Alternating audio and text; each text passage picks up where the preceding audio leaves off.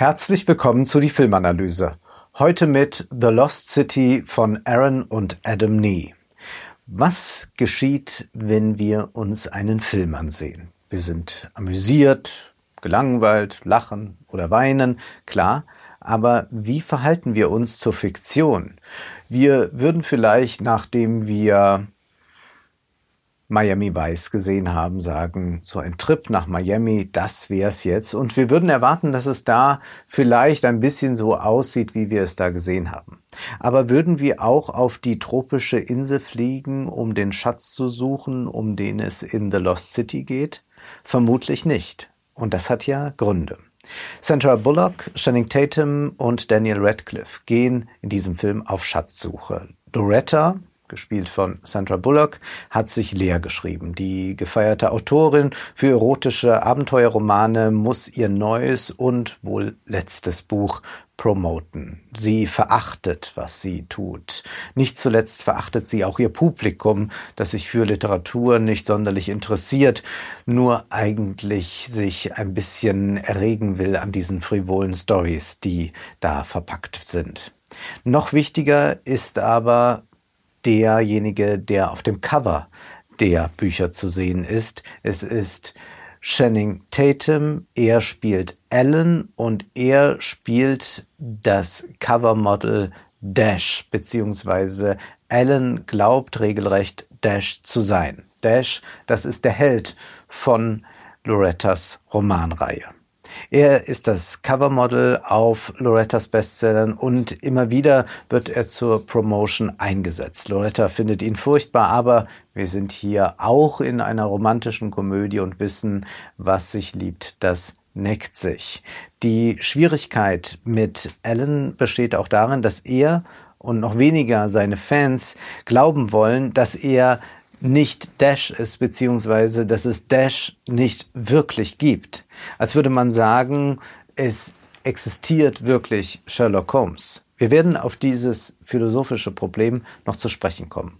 Um Dash zu werden, muss Ellen aber erst einmal ein Held werden. Er will jetzt beweisen, dass er eigentlich so ein Dash ist. Das muss er unter Beweis stellen und die Gelegenheit folgt auf dem Fuße, als Loretta von dem exzentrischen Milliardär Abigail, gespielt von Daniel Radcliffe, entführt wird. Auf einer exotischen Insel soll Loretta Abigail helfen, den sagenumwobenen Schatz zu finden, von dem sie in ihrem Roman erzählt. Loretta, die eigentlich eine Wissenschaftskarriere anstrebte, jedoch scheiterte und daraufhin Romanautorin wurde, soll die einzige sein, die diese sagenumwobenen Schriften entziffern kann und sie soll die einzige sein, die zu dem Schatz führen kann, denn alles steht doch in ihrem Roman. Um Loretta aus den Fängen von Abigail zu befreien, macht sich Alan auf den Weg. Er sieht zwar heldenhaft aus, doch weder verfügt er über kämpferische noch intellektuelle Fähigkeiten. Wir erleben dann lahme Slapstick. Die Schauwerte liegen ausschließlich beim Aussehen der Darsteller. Die Kamera produziert selbst überhaupt keinen Humor. Das ist so furchtbar an diesem Film. Er arbeitet eigentlich durchgehend nur mit Standardeinstellungen, die nie einen doppelten Boden eröffnen. Wo es so stark um das Künstliche geht, um die Fiktion, da bietet man ästhetisch dem Zuschauer überhaupt nichts an. Zu seiner Unterstützung engagiert Allen einen Navy SEAL Veteran, gespielt von Brad Pitt. Dessen Gastspiel währt jedoch nur kurze Zeit und somit fliehen Loretta und Allen allein durch das scheinbare Idyll vor Abigail und seinen Schergen. Die Referenz ist ganz deutlich zu erkennen. Wir sehen hier auch in gewisser Weise die Paraphrase des Films Auf der Jagd nach dem grünen Diamanten von Robert Zemeckis aus dem Jahr 1984. In diesem Film der 80er Jahre, da ist die Autorin aber noch wirklich gerührt von ihrem Schund. Wir sind hier schon in die Phase der Ironie eingetreten in The Lost City. Und die Autorin will tatsächlich einen Mann haben, der wie ihr Romanheld ist, der also ihrer Fantasie entsprungen ist und sie findet ihn natürlich. The Lost City ist die emanzipierte Version dieser Geschichte. Loretta muss bei ihrem doch eher ungeschickten Begleiter erkennen, selbst ist die Frau. Außerdem sehnt sie sich keineswegs nach einem realen Dash. Sie findet äh, diese Figur eher peinlich. Die Spannung dieser Abenteuer-Love-Story liegt darin, dass Ellen sich fälschlicherweise ständig mit dem Romanheld verwechselt. Und spät erst wird er erkennen, ich kann dich nicht retten, ich bin nicht Dash. Auch sonst nimmt Ellen aufgrund seiner geistigen Schlichtheit alles zu buchstäblich. Nicht nur verwendet er laufend Redewendungen falsch, er begreift auch Metaphern nicht, er stellt merkwürdige Fragen, wie Eulen nach Athen tragen, Eulen können doch fliegen. The Lost City verhandelt das Verhältnis von Fiktion und Realität. Und zu fragen ist, kann eine Fiktion wahr sein? Zu Beginn des Films gibt es einen schönen Einfall. Wir sehen Loretta und Dash, wie sie in irgendeinem Tempel liegen, von Schlangen belagert werden und ihren Feinden gegenüber liegen. Ja, und was ist dann? Dann sehen wir plötzlich, wie einzelne Elemente aus dieser Geschichte verschwinden und wie Dash und Loretta sich darüber unterhalten, dass das doch eigentlich eine sinnlose Story ist. Was wir erleben, ist hier illustriert der Prozess, den Loretta, die Autorin, macht, wenn sie eine Geschichte schreibt. Ist das überhaupt plausibel, dass da plötzlich Schlangen auftauchen? Ist das sinnvoll, dass ich einen solchen Dialog mit Dash führe? Und so weiter und so fort. Also die Frage, die hier gestellt wird, ist, wie plausibel ist die Geschichte, die ich als Autorin erzählen will? Und Jetzt könnte man doch einwenden, in der Fiktion ist alles erlaubt, ist doch egal, es gibt da doch gar keine Regeln. Oh doch, es gibt so etwas wie ein Pakt zwischen dem Leser und dem Autor. Und offenbar hat Loretta Sorge, dass dieser Pakt nicht eingehalten wird, wenn sie jetzt eine allzu unsinnige Geschichte erzählt, wenn es da Logiklöcher gibt und so weiter und so fort. Deswegen drückt sie die Löschen-Taste und nach und nach verschwinden dann die Elemente von der Leinwand und wir sind dann in ihrem Arbeitszimmer. Wir sehen sie sich grämend über die Tastatur beugen. Wir sehen die Autorin bei der Arbeit und was ist denn die Arbeit einer Autorin? Nun, die Arbeit besteht darin, etwas vorzugeben. Etwas vorzugeben, was nicht ist. Und das ist ja eine philosophische Frage. Für den Sprachphilosophen John R. Searle war die Sache doch eigentlich noch recht einfach. Er hat in einem Aufsatz mit dem Titel Der logische Status fiktionaler Rede sich mit diesen Fragen auseinandergesetzt. Und da heißt es, wenn ich jetzt sage, ich schreibe gerade einen Aufsatz, über den Begriff der fiktionalen Rede, dann ist diese Bemerkung sowohl ernsthaft als auch wörtlich gemeint. Wenn ich sage, Hegel lockt keinen Philosophen mehr hinter dem Ofen hervor, dann ist dies eine ernsthafte, aber keine wörtlich gemeinte Bemerkung. Da sind wir also im Reich der Metapher und Dash würde jetzt, beziehungsweise Ellen würde jetzt schauen, wo ist denn hier eigentlich ein Ofen? Wenn ich eine Geschichte mit den Worten beginne, es war einmal in einem fernen Königreich ein weiser König, der hatte eine wunderschöne Tochter, dann ist das Gesagte wörtlich zu verstehen, aber ich rede nicht ernsthaft. Das bedeutet also, was diese Unterscheidung zwischen ernsthaft und nicht ernsthaft anbelangt, Searle sieht in der Literatur nicht ernsthafte Sprechakte, was aber nicht bedeutet, dass Literatur nicht auch ernst sein kann. Und diese Unterscheidung die hier getroffen wird, die fällt Dash schwer und die fällt auch der Leserschaft von Loretta schwer.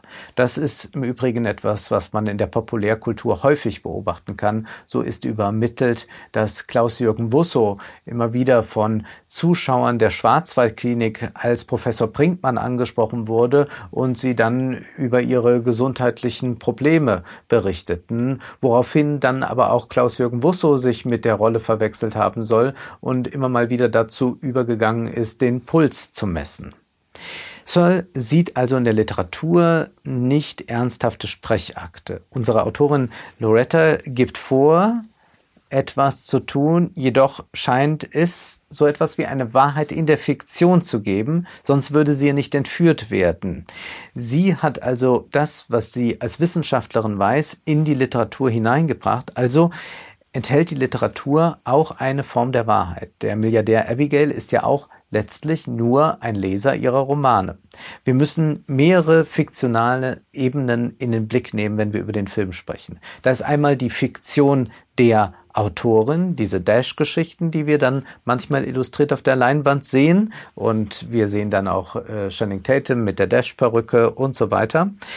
Dann gibt es aber noch so etwas wie die Realität der Autorin, wenn wir sie beispielsweise an der Tastatur sehen oder wenn sie dann über diese Insel versucht zu fliehen. Das heißt, wir haben es aber da mit, äh, mit der Fiktion der Realität der Autorin zu tun.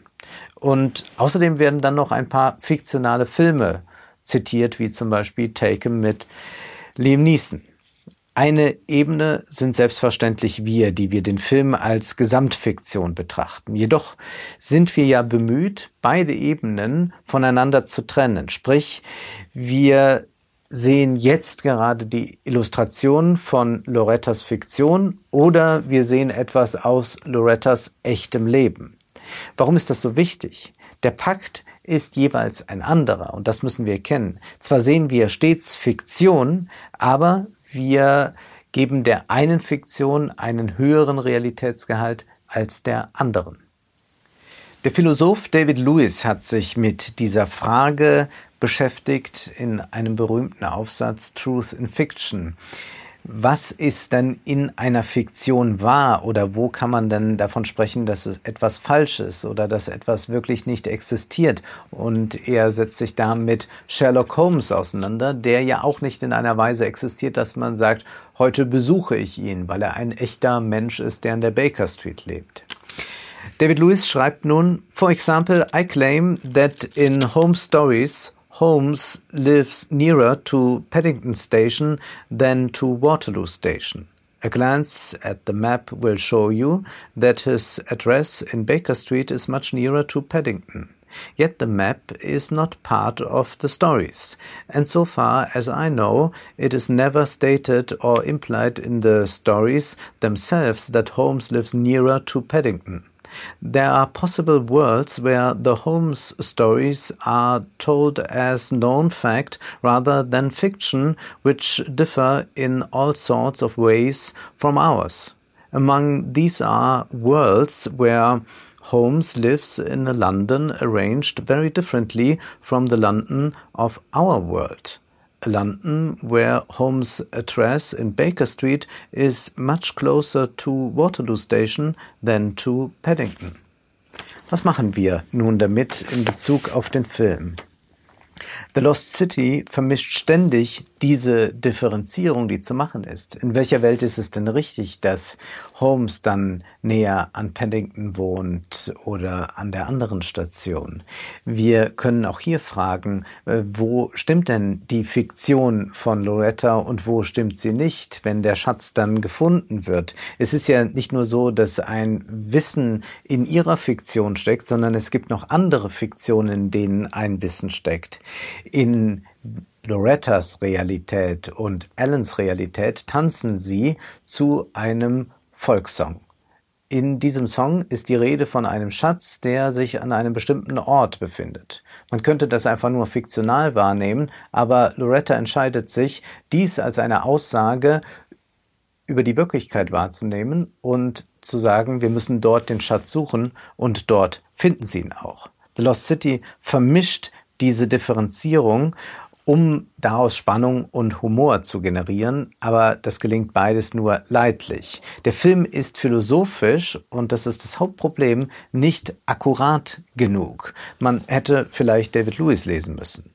Channing Tatum spielt bei all dem wieder einmal einen Typen, der tump, aber sensibel ist und wir erleben hier dann auch ein neues Verhältnis der Geschlechter. Zwar will er sich als Held erweisen, doch das schafft er nicht und es ist die taffe, reiche Frau, die hier den Ton angibt. Er ist ein gutmütiger Riese, der das Haus bewachen könnte und sich um die Kinder kümmert. Aber wenn diese Briefe vom Finanzamt kommen, dann lässt man die doch lieber bis zum Abend liegen, wenn die Frau nach Hause kommt. Sie kann die lesen, weil sie sie auch eher versteht.